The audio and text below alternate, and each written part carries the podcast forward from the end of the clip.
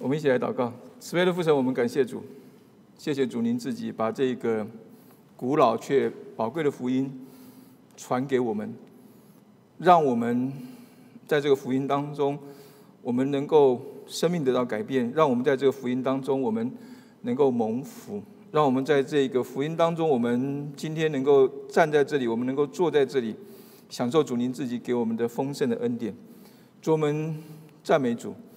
因为当我们越认识主，我们就越觉得主我们与主您自己在一起是何等的甘甜啊！如同我们今天诗歌所唱，主您自己的名超乎万民之上，主您是那一个美丽的救主，您又是那个荣耀的主。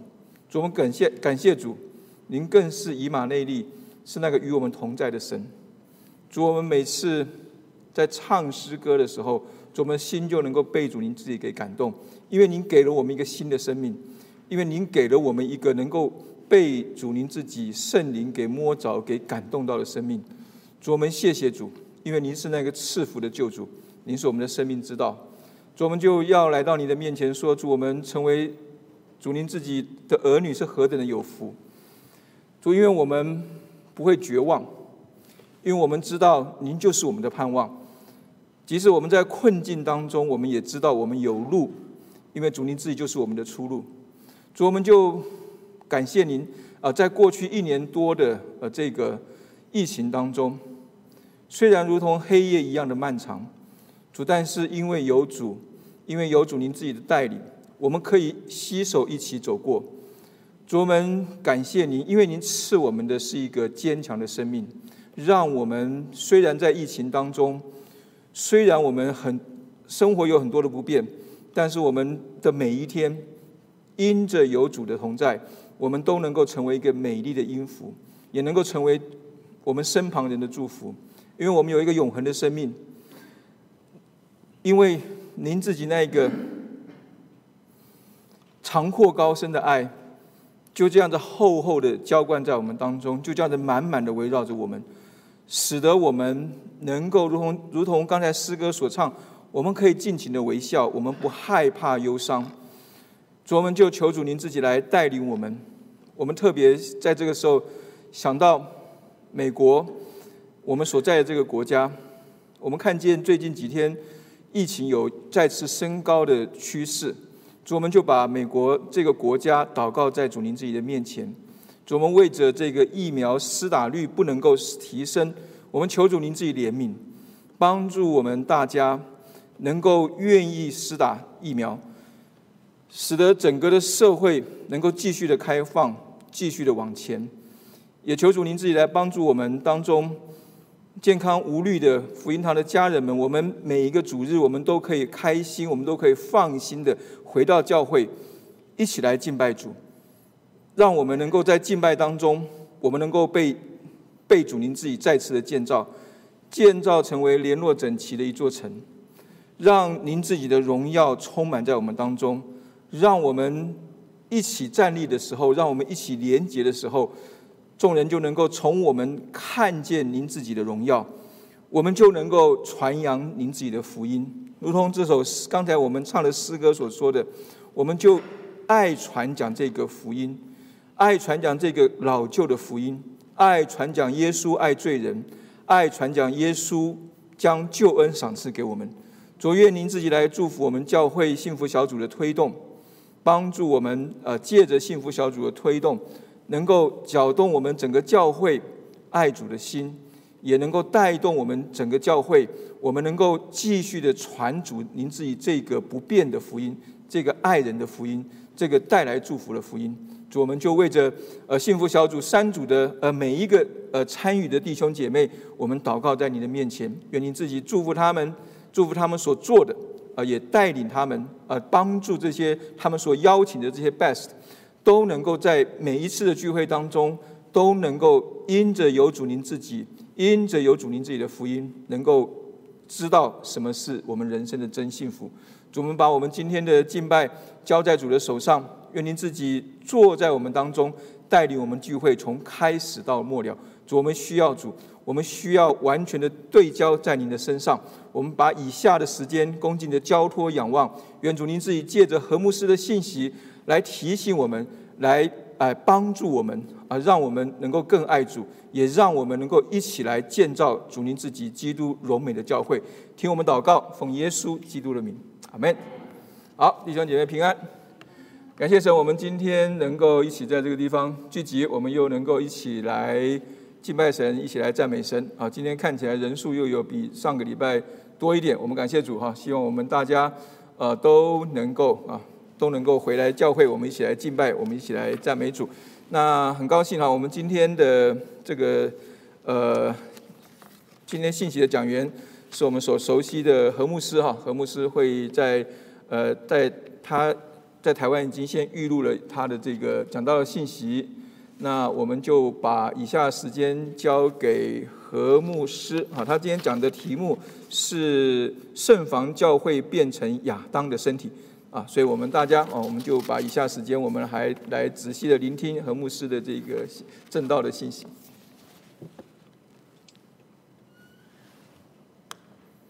弟兄姊妹们平安，这段的时间整个。世界的变化都很大，虽然现在美国一步一步好像要恢复正常，但是这段时间来说，而引起的对整个政治、经济、社会的冲击相当大，所以教会啊总是啊，或者同工们总是想，下一步呢怎么走呢？教会到底要怎么发展？那想到这个问题的时候，我其实想到的是，在十几年前，也就是在二零零四年的时候，我自己所碰到的一个挑战。这个挑战呢，是有两个方面。所以今天呢，要从这个主题来跟大家一起思考，就是我们要慎防教会变成。亚当的身体，教会应该是基督的身体，但是我们一定要特别小心，否则在这些大环境的变化里头，教会很容易变回亚当的身体。为什么这么说呢？两千零四年是很特别的一年，那一年麻州呢的议会就有意的要推动同性恋婚姻合法化。是美国五十州里面第一个要推动同性恋婚姻合法化的一个州。那我当时呢，觉得此风不可长啊，所以呢，只要是波士顿地区有的这种，尤其是跟教会联合的一些的抗议的活动呢，我都去参加。先是在 Boston Commons 啊，到凉亭呢去。代表这个华人基督徒了，有发表演讲，啊，你们都不在那里，我知道，因为只有 Sam 在那里帮我翻译何允信弟兄，啊，在那个凉亭里面啊，帮我翻译底下的小猫两三只的，但走过去的人没有兴趣听的，但是呢，在那个地方呢，我讲我的，啊，那他们呢就不理的，没办法了。过了几个礼拜以后呢，就到这个州政府对面。举着旗子呢，就抗议啊抗议，结果呢，我们对面有我们五倍的人数是支持啊同性恋婚姻啊合法化的。那一次去呢，只有张国恩长老师母呢，他们陪我去了，咱们教会就三个人。过了几个月了，就到 Worcester 的 City Hall 外面，跟 Pastor George Cole 跟几位啊州议员。啊，还有这个牧师，我们就在不是那个地方啊，开好像记者会一样抗议啊，我们这个反对啊同性恋婚姻合法化啊，你们中间也没有一个人在那里了，只有我一个人了。到了那一年的暑假，我跟波士顿一些的同工呢，就啊坐了 bus，我们去华盛顿 D.C. 啊，去 The Mall 那个地方呢，去做什么？抗议啊！全国的基督徒啊，这个联合起来啊，王永信牧师带头，那我们呢，在那个地方抗议这个同性恋婚姻合法化。那因为那个时候已经成为一股风气，你们也都没有去嘛，是吧？啊，就我父母亲跟我一起去了。那一年，我就开始体会到教会面对社会运动的一个挑战。可是，在同一个时候，另外一件事情在发生，就是二零零四年的一月，我第一次去了杭州，去宣教，去培训，培训那边的学生领袖。那啊，第一次去，心里面就有很深的感动，因为带我去的那位同工，他对他们很有负担。那我去那边给他们上了一个礼拜的课以后。我也对他们很有负担，回来呢就跟弟兄姊妹、跟同工们有一些的分享，同工们也都听了很 excited，啊，非常的支持。那我五月就又回去了，啊，五月回去的时候呢，带了刘汉林弟兄一起回去，带了孙树龙弟兄一起回去。后来这两位弟兄呢，啊，一位去念神学，一位就全职宣教了，啊，在那一个过程里面，我。经历到了另外的一个挑战，或者说看到了另外一个可能性，就是在宣教，尤其是在中国福音、中国的培训这件事情上面，似乎主为我们开了一条很清楚的道路。那这样子的一个感受，跟我回来向。啊，长老们报告，向执事们报告所得到的回应，都印证说，主的灵在我们的童工里面也不断的在做工。所以呢，到了零五年，我们又有童工去了；零六年有童工去了。我们中间的每一位长老都去过了，啊，除了黄一矿长老以外了哈，这个张国安长老去了，杜书翠长老去了，就是长老去了，去了都很受欢迎，都很受他们。啊的接待，而且呢，啊，同工们啊，长老们所教的课程，那边的学生也都很喜欢。那就从二零零四年、零五年、零六年，我每一年至少要去两次，所以我就想到教会在这一方面，一方面很不简单，就是同工们非常的同心，所以允许牧师一年有超过一个月的时间是在外面。两次加起来，两次加起来超过一个月的时间在外面培训，或许他们看到当牧师出去培训回来的时候，牧师也不一样了。因为我常常说，我们去服侍别人的时候呢，也其实在接受别人的服侍；我们去培训别人的时候呢，主也借着我们所培训的人来培训我们。所以我们回来，我们的心态不一样，我们的思维不一样，我们真的整个人的改变呢。啊旁边的弟兄姊妹也看得出来，所以啊，我们都觉得我们应该要这样子来服侍。所以从零四年到零七年那两三年的时间，一方面教会也不断的在发展。那个时候，新堂就是现在呃这个 M P 二啊聚会这个地方，当时正在建，在呃一个建堂计划里面，而当年呢。啊，零五年的时候又为不死的徐志秋牧师按牧，然后又接着呢，为啊梁晋生长老啊无死的梁晋生长老，还有 Southport 杜书翠长老案例，所以教会在成长，教会在发展。那我心里面在主面前的祷告就是：主啊，我们前面的路要怎么走？我们要怎么样发展？我刚刚讲过，一方面整个大环境在改变，整个社会。的思维在改变。另外一方面，我们宣教的道路是畅通的，是敞开的。所以在那一段的时间里面，我就祷告，我就思想。可是，每当我为教会祷告、思想的时候，我脑中所浮现的，却不是教会那一种灿烂荣耀的未来。我为教会祷告的时候，脑中所浮现的是一个一个诡异的陷阱，而最后我完成的那一幅图画，跟当初的想法是完全的不同。我祷告，我寻求所得到的一幅的图画，跟我当初想说教会发展出来是何等的荣耀，教会发展出来。是何等的灿烂，的一个前景却不一样。事实上，我称那一幅图画为从基督的身体回归到亚当身体的蓝图。因为在那一幅图画里面，主给我的是十二个教会发展的陷阱。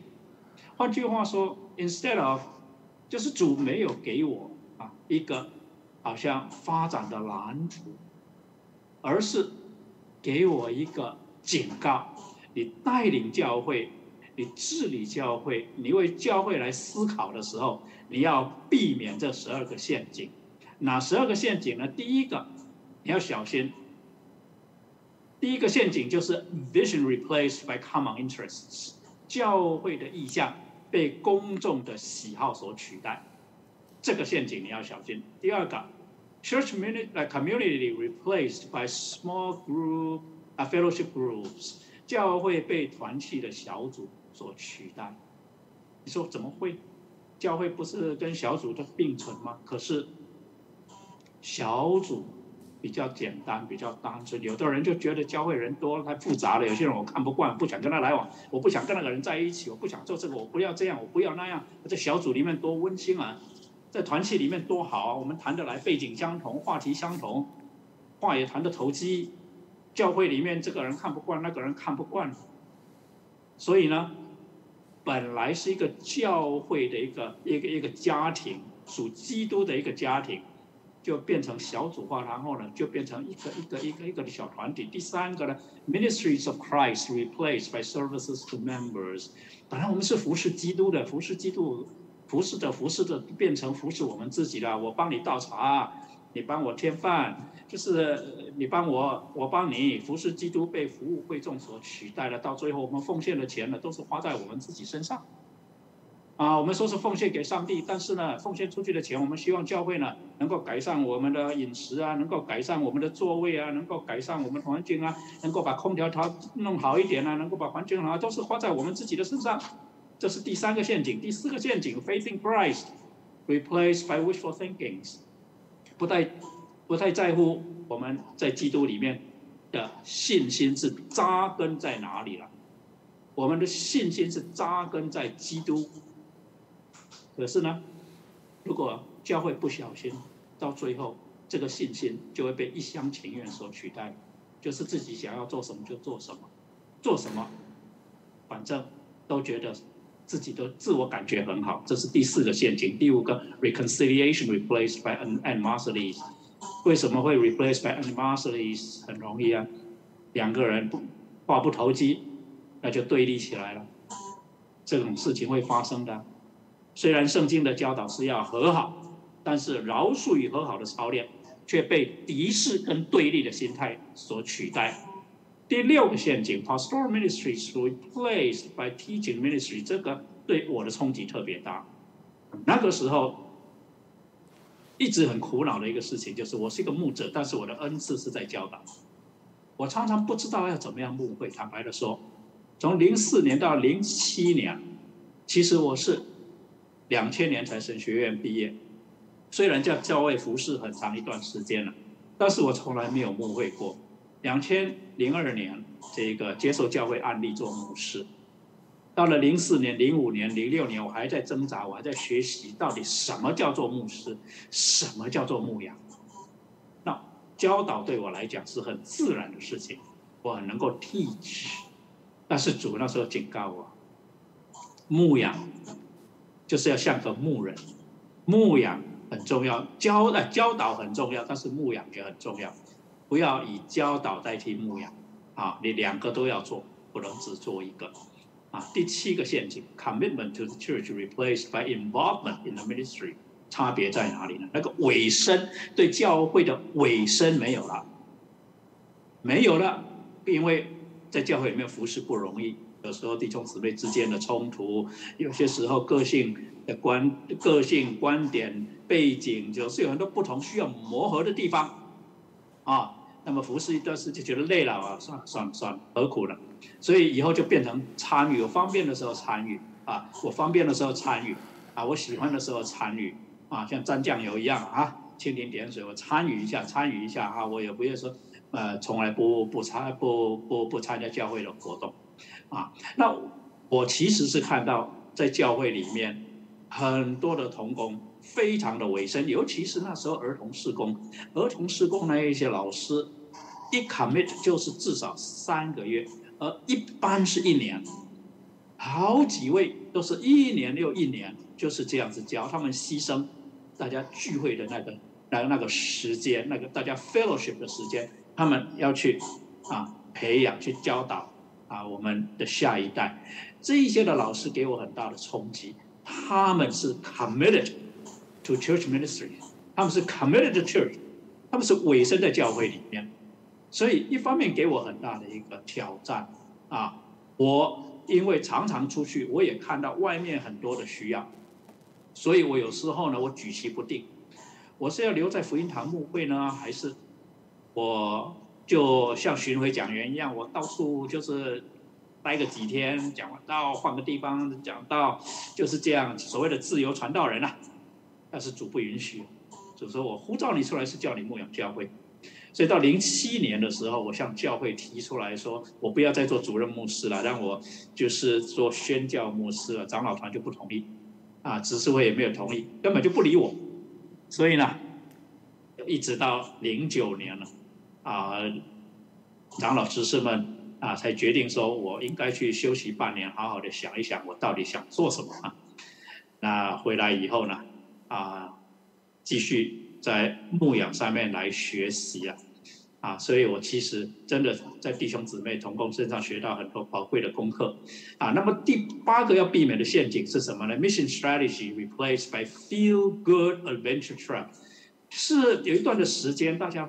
都很喜欢去出去，那因为出去回来有很多故事可以讲，而且出去外面没有去过的地方，有些地方真的还蛮好玩的，啊，这种新奇的经验吸引了很多人出去。但是，如果我们不好好的策划制定我们宣教的策略，到最后只是一盘散沙，到时候就是大家就是啊，出去外面走走就是，啊，那感谢主。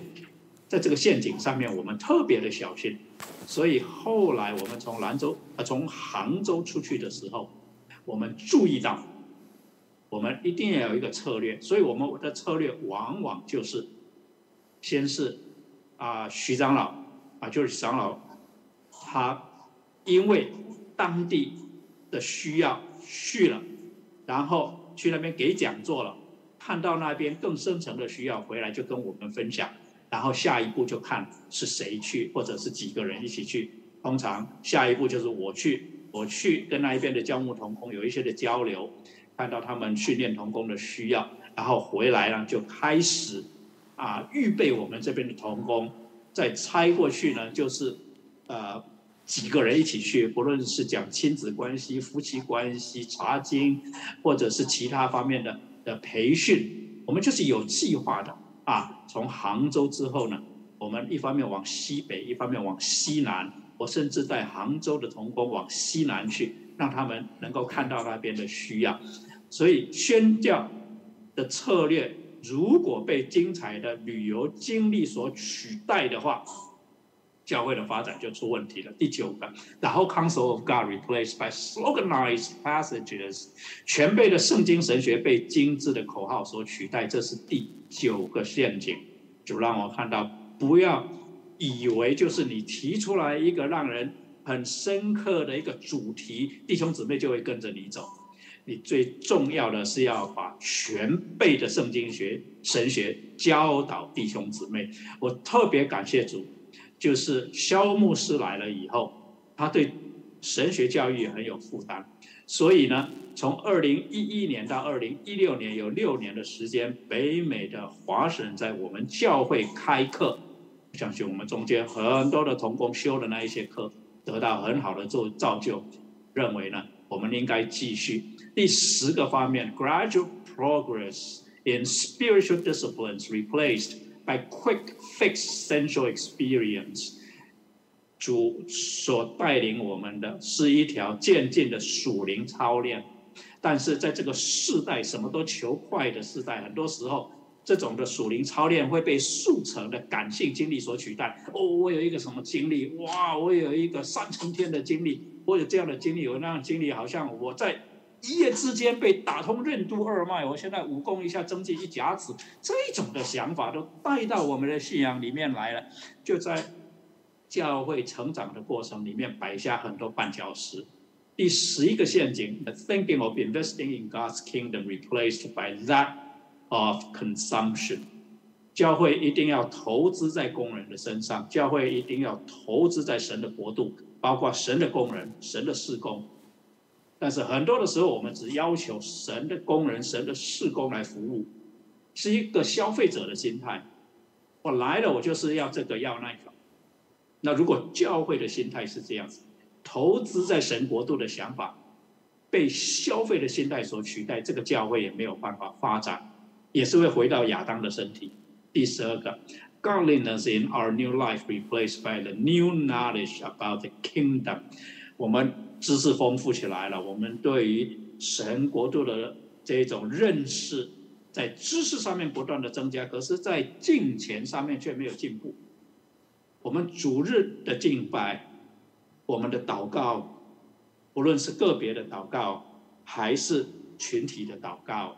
我们的读经，我们查经，我们的研读上帝的话语，这一些的方面，我们平常的生活，我们虽然有了新的生命，我们有没有活出这个新的生命的一个敬畏来？这一种的敬虔，有没有活出来？还是只是我们知识不断的增加，就决定我们是在建造基督的身体，还是在建造亚当的身体？所以到了零七年的时候。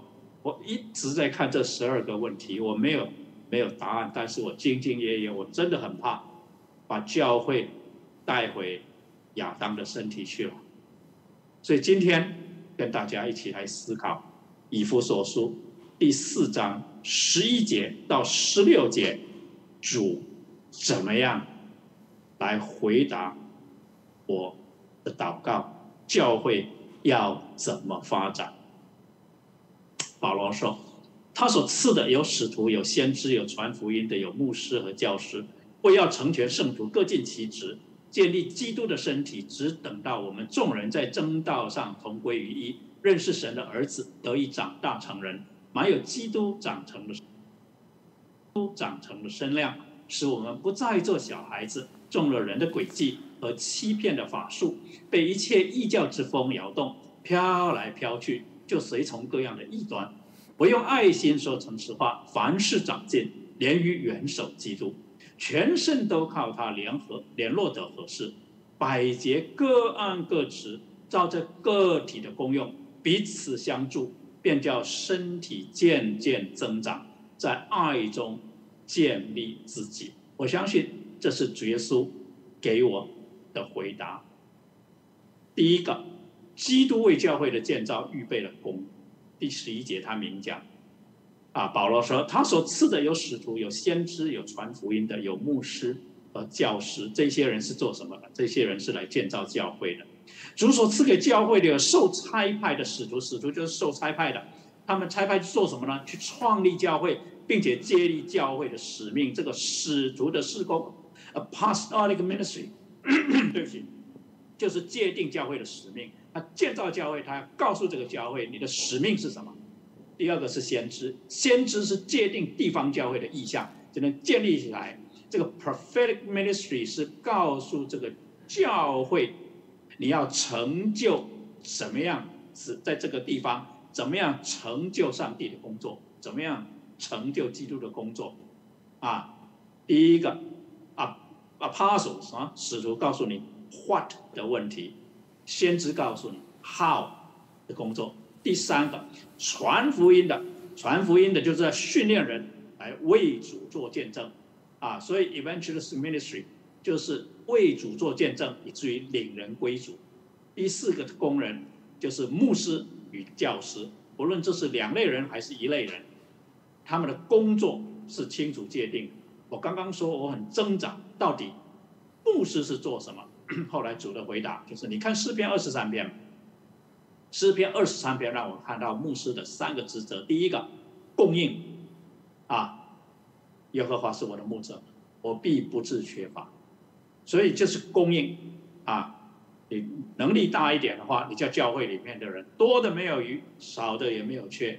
你能力再大一点的话，你就叫教会众教会之间多的没有余，少的没有缺。这个供应就是照主的意思来供应，不只是主话语的供应，也生活上的照顾啊，而且有引导，是不是？他领我到可安溪的水边，叫躺卧在青草地上，他这个。那个啊啊啊！我带领我啊，主带领我啊，为他的名引导我走义路啊，并且他保护啊。我虽然行过死荫的幽谷，也不怕遭害，因为你的杖、你的肝都安慰我。所以我明白过来，一个牧者的责任就是要供应，就是要引导，就是要保护。那么教导的人呢，教师就是要教导圣经真理，要带领着基督徒跟随生命之光。不要去跟随那些有的没有的，就是跟随生命之光。这是基督为教会所预备的工人。但是今天世界上有各式各样的教会，因为有各式各样的工人。除了基督所赐的使徒、先知、传福音的牧师和教师之外，还有政客，还有商人，还有艺人，还有网红，还有直播主等等。弟兄姊妹，你要想清楚。你要跟从谁？你要选择谁来建立自建造自己所属的教会？今天很多人都说他们在建造教会，你要看清楚他是不是基督所赐给教会要来建造教会。很多基督徒喜欢跟从的人是具备一些外在的条件，这些外在条件是主耶稣跟保罗都没有的。不知道弟兄姊妹有没有想过，保罗是怎么样的一个传道人？我觉得我很同情保罗。保罗是一个出身少数民族的基层劳工，啊啊，支帐篷不是吗？当时犹太人在罗马帝国里面，他们分散各地，做的都是很基层的劳工，甚至是当地人不愿意做的事情的。讲的明白一点，有点像咱们对待外劳一样了，或者就是你到南部去的话，就是对待阿米狗，是不是？啊，就是这个墨西哥裔的这些来来来来美国打工的哈，被人家看不起啊，啊，觉得他们就只会这个做做做劳力工，啊，保罗是是在希腊人的眼里是这样的一个人，连希腊文都写的不怎么高雅，就是他的遣词用字不是那一种很有学问，就希腊文写的很好的那一种人呢。事实上，整个新约里面除了这个路加还有希伯来书的作者之外，啊，找不到，就是说希腊文啊，真的是呃，让人家一读之下觉得这一个人还有点学问的。保罗的学问再多，也不过是犹太人的学问，希伯来的传统，希伯来的思维，希伯来的学问，而不是希腊人所看重的学问呢。可能他长得也不是太帅了，是不是？哎，这能能怎么样呢？是吧？保罗蒙拣选啊，去外向外邦人传福音啊，所以他的伤痛很明显嘛。他写信给哥林多教会的时候，在哥林多后书十章十节，他说：“因为有人说他的心又沉重又厉害，极致见面却是气貌不扬，言语粗俗。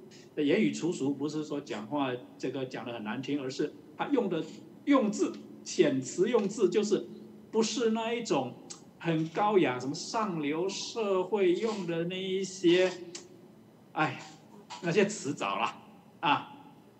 所以呢，见了面，第一个印象就看不起他。然后他自己描述他自己在哥林多的时候，啊，根据哥林多前书二章三节，他怎么说？他说：“我在你们那里又软弱又惧怕，又甚战兢。”所以哥林多教会一些人看不起保罗，他们抗拒他，甚至要否定他的教导。可是他却是主耶稣基督所拣选的使徒啊，他有权柄在众教会之上，但是他的外貌却是这样。主耶稣不也是这样子吗？所以犹太人、文士、法利赛人、犹太人。他们不愿意接受耶稣基督的教导，就因为他是加利利人，因为他是乡下人，以至于主耶稣行神迹，显出他应验了经上指着弥赛亚所说的话，却没有人去思考这些，或者说很少的人去思考。甚至当尼哥底母为主耶稣打抱不平，说不听这个人的见证就要判他有罪，是合理的吗？他明显的是在讲，根据摩西的律法，我不能这样做。可是其他的法利赛人却回答他说：“你去看看，有先知从加利利出来的吗？你自己去读读看就知道。说不需要审判的意思了，不需要照摩西的律法来了。今天我们是不是很多的时候？”在建造教会上面，根本就看不起基督所给的工人，会不会这样？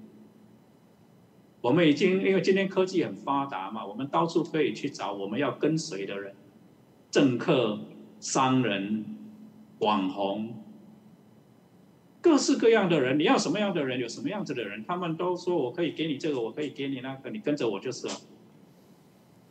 他所赐的有使徒，有先知，有传福音的，有牧师和教师。咱们是跟从谁？第二个方面，基督为教会的建造也预备了蓝图。他的蓝图是什么？就是要成全圣徒，各尽其职，建立基督的身体。这是基督给我们的 building plan。要成全圣徒，就是要装备圣徒，赋予能力。赋予权柄，让他们能够去做，去，我教你怎么做，然后给你能力，给你权柄，你去做。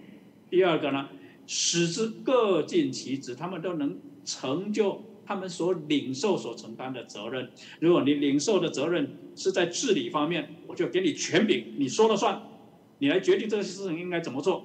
饭食的事情你来管，啊，我这次很感恩了。我们教会因为有十弟兄十姐妹管理饭食，所以我们都有饭吃啊。这些年来多少年了？三十几，不止三十年了，啊，就是让他们能够成就自己所领受、所承担的责任，啊，每个人有每个人的责任。基督的蓝图是每一个圣徒，你都要能够被成全，以至于你能够。各尽其职，你能够尽你那一份，以至于呢，我们能够建立基督的身体，整个教会都能够以基督的心为心，并且成就主基督要成就的事情，能够以基督的心为心，成就主耶稣要我们成就的事情。所有基督的工人都领受同一张建造教会的蓝图。我不知道你去哪里找另外一个蓝图，但是教会历史里面，我们最常见的花招是什么？你去读教会的历史，你就会发现教会很偷懒，就喜欢透过当地政府的势力来建造教会。哎，是啊，我如果当地的政府规定每一个小学生、中学生都要读圣经，那我就不需要传福音了，是吧？如果政府规定啊，这个每一个人都要受洗，那就更好了。最好是政府帮我们做我们该做的事情，所以我们跟政府结合，我们不用去宣教了，我们最好派我们的总统啊，或者是议员啊，啊，去跟哪个地方讲啊，啊，你你你你你要得到美国的帮助是吧？那第一个先答应我哈，呃，要我们派三万个宣教，我们三万个老师过来给你们教圣经，是不是？啊，就是好像政府帮我们做，这是一种蓝图，很好用，这个蓝图很好用，但是。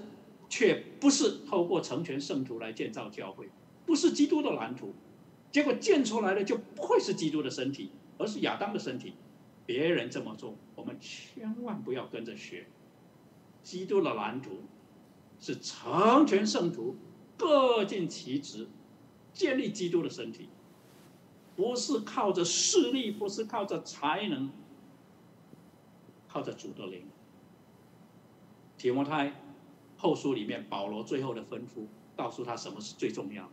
圣经都是神所漠视的，于教训、督责、使人归正、教导人学艺都是有益的，叫属神的人得以完全。你要知道怎么样成全圣徒，从圣经着手，从读圣经、从教导圣经着手。所以我真是很希望教会能够再继续的请老师到教会里面更进一步的来培训我们的同胞。培训我们的弟兄姊妹，我希望每一个牧师在教会里面认真的教圣经，把别的事情先摆到一边去。你的责任是要好好的教圣经。你把你喜欢做的事情先摆到一边去做你该做的事情，叫属神的人得以完全，预备行各样的善事。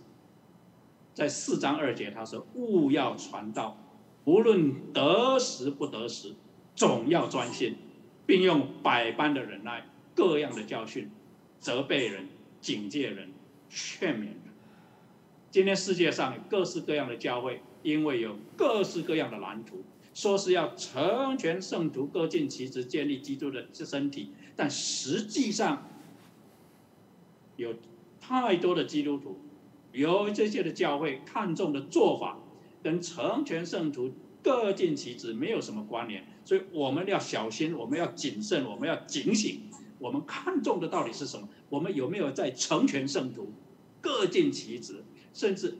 建立基督身体的蓝图很容易被带领者的 hidden agenda 所取代，教会会变成亚当的身体，跟带领的人也非常有关系，所以我们是战战兢兢，我们是战战兢兢，我们常常在上帝的面前要检查我们的 agenda 到底是什么，我们是不是在成全圣徒？我们如果说我们是在成全圣徒，我们是。怎么样成全圣徒？有没有看出果效来？我们需要些什么帮助？我们附近有些什么资源可以帮助我们来成全圣徒？因为如果我们是用私意来带领的话，我们最后建造起来的就是亚当的身体。弟兄姊妹要小心。我刚刚讲过，现在有太多的人，他们选择的工人是听话的工人，建造不起基督的身体。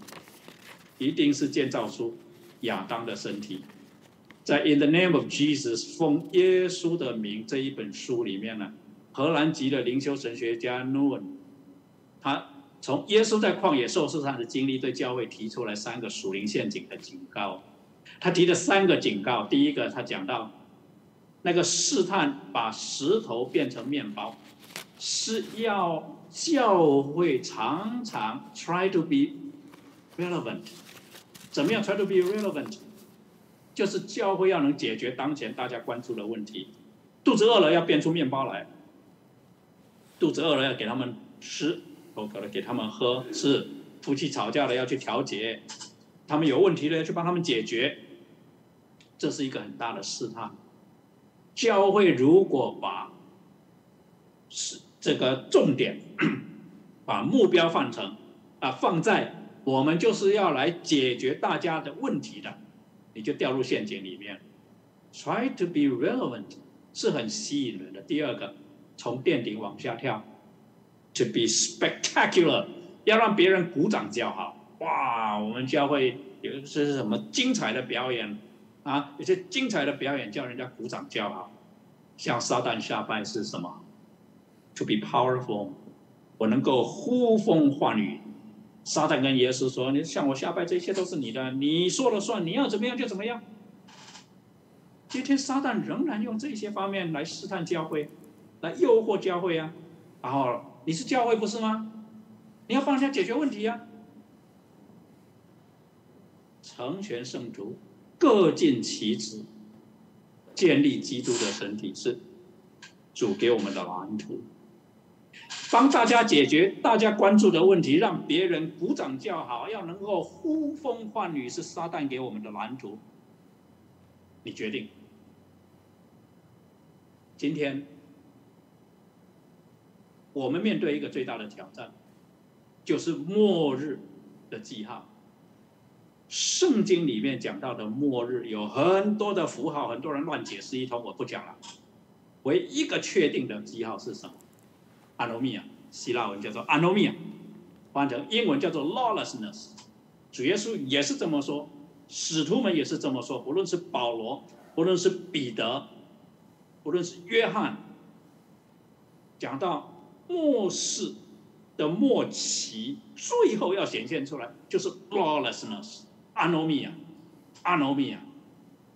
弟兄姊妹，你看今天阿诺米亚非常明显。当教会急着带头解决当前的问题，让别人鼓掌叫好，看我们呼风唤雨的时候，你不知不觉一步一步就进去替天行道、造反有理的心态，到最后是无恶不作。当一个人认为自己是在替天行道，他就会认为造反无有理。当他认为造反有理的时候，他杀人不眨眼。弟兄姊妹，这是末世的记号。你仔细观察，不要沉睡，因为主回来的日子真是近。我再讲一次，今天世界上有各式各样的教会，因为有各式各样的蓝图。但是基督所赐的蓝图是要成全圣徒，各尽其职，建立基督的身体。实际上，很多基督徒所看重的做法，往往是走底下这三条路：要能解决当前的问题，要能让别人鼓掌叫好，要能够呼风唤雨。因为这三样能力太吸引人。弟兄姊妹，为要成全圣徒，各尽其职。建立基督的身体是基督给教会建造的蓝图，咱们的蓝图是哪一？第三个方面，基督为教会的建造设定了目标，设定了目标。他说：“只等到我们众人在真道上同归于一，认识神的儿子，得以长大成人，满有基督长成的身量。”这是他给我们的目标，只等到我们众人在真道上同归于一，认识神的儿子，得以长大成人，满有基督长成的身量。这里包括，直到教会在以下两个方面达到合一啊，在这里讲到两个方面要合一。第一个，在真道上同归于一，就是对于上帝的真理。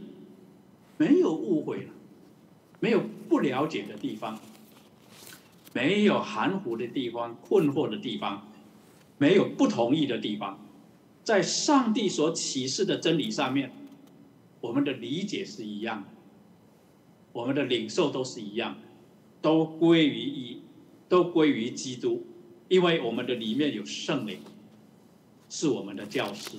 第二个，在认识神的儿子方面同归于一，对耶稣基督神的儿子的认识，不再有含糊不清的地方，不再有不认识他的地方啊。所以呢，在真道上，在神真理上面啊，尤其是在神的做事情的方法上面同归于一啊。第二个是在神儿子的身份上面。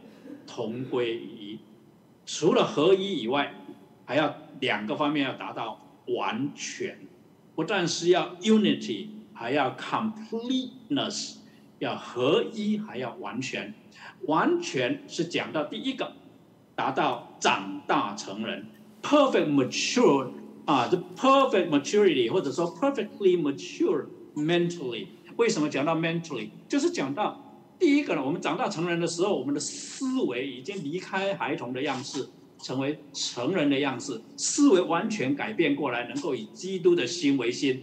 一个能够长大成人的人，他的思维就好像把新酒放在新皮带里面，不再是把新酒还放在旧皮带里面，还是用新皮带来装陈酒，不会的。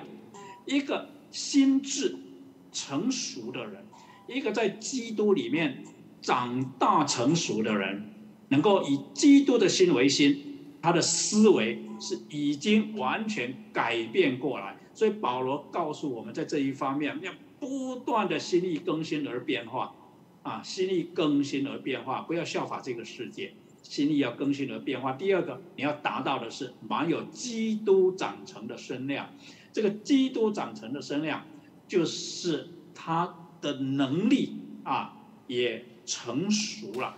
他不会说啊，这个啊，头脑简单，四肢发达，不会。他头脑也很成熟，呃，四肢也很成熟。他也不会就是一个大脑袋，然后呢，手脚不能够活动，呃，力气也没有，不会的。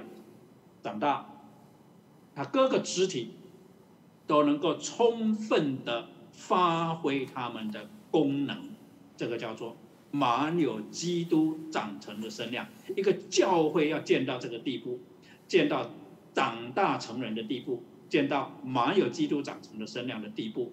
而满有基督长成身量的特质是什么呢？就接下去这三节，他说，使我们不再做小孩子，中了人的诡计和欺骗的法术，被一切异教之风摇动，飘来飘去，就随从各样的异端。我用爱心说诚实话，凡是长进，连于元首基督，全身都靠他联络得合适，百节各按各职，照着个体的功用彼此相助，便叫身体渐渐增长，在爱中建立自己。这是满有基督长成身量所显明出来的特质。我们应该是朝着那个方向来努力，我们应该朝着那个方向来发展。弟兄姊妹，教会所有的计划、所有的操作方式、所有的考量，都是在于建造基督的教会，不是在于人数的众多，是在于教堂的华丽或者贵重的财富或者才干，不是。是要建造基督的教会，而教会建造的目的，是在于达到基督长成的身量，也就是说，能够站立的稳。一个教会长成了、长大、成熟，它要能够站立的稳，并且第二个，所有的肢体都能够完全互相配合，完全互相配合，就像头、手、脚、心很有默契。很有默契，你看我们一个成熟的身体，我们做很多的事情啊，很自然的，很自动，你想都不用想，就是手脚搭配，我们不会去想说我的手要怎么样，我的脚要左脚先走还是右脚先走，那我的手要怎么样才能够把这个啊，才能用筷子去夹肉啊，还是啊，我才能够站得起来蹲下去，我才能转弯，我我们很多的时候，或者说。我们其实很少去想，说我应该先怎么样，而是很自然的就做。教会如果长大成熟，就是弟兄姊妹的默契到这个地步，能力是已经到达了这种这个 fullness 啊，就蛮有能力到他的 potential，到 full potential，他的潜力都能够发挥出来啊，他所领受的职务，他都能够去做。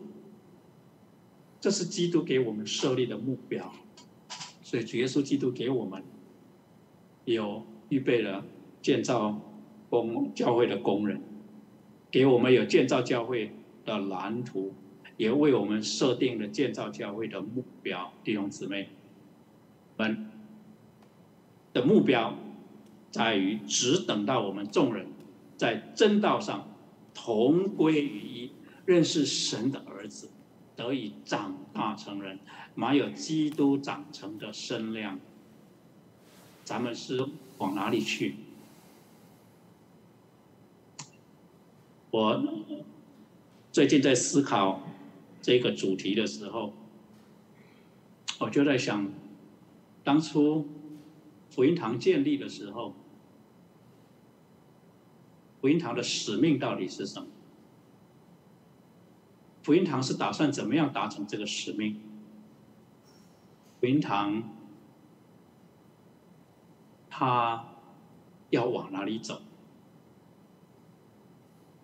我在我们的网页一个小小的地方看到这几个字，非常的熟悉。他说：“华人福音堂成立于一九八二年，是一个非宗派的基督教会。”其宗旨在于宣告天地万物之造物主的荣耀，其方法在于宣扬耶稣基督的救恩与福音，分享耶稣基督的慈爱与眷顾，彰显耶稣基督的权柄与能力，预备耶稣基督的再来与审判。华人福音堂的使命是以领人归信来荣耀主，以交通团契来荣耀主。以长大成熟来荣耀主，以奉献委身来荣耀主，以参与宣道来荣耀主。一九八二年成立，明年是福音堂成立四十周年。我们是在建立基督的身体，还是在建立亚当的身体？是一个我们时常要警醒、去建厂的功课。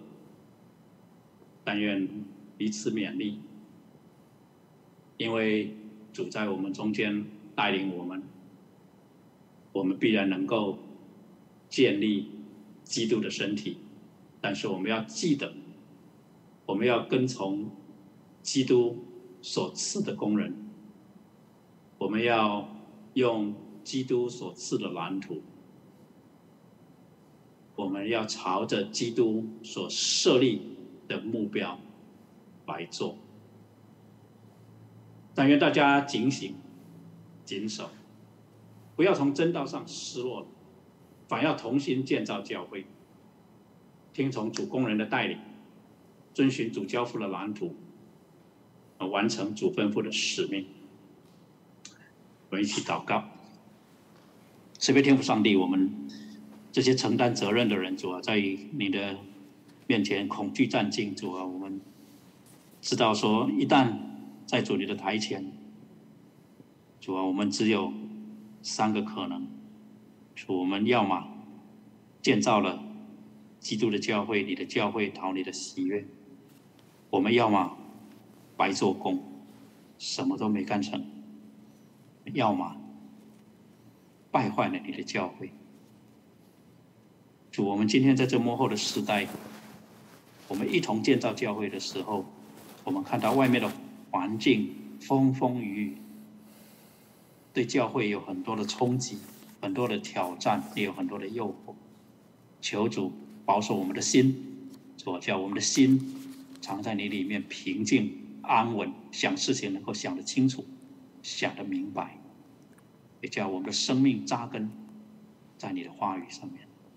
主叫我们努力，主彼此相爱，彼此扶持，一同主在你的知识和恩典里面不断的长进。求主你保守我们众弟兄姊妹。感谢赞美恩主，奉主耶稣基督宝贵圣名，阿门。啊，愿主保守弟兄姊妹啊，真是在这样的世代呢，能够靠得住啊，站立的稳，啊，能够靠。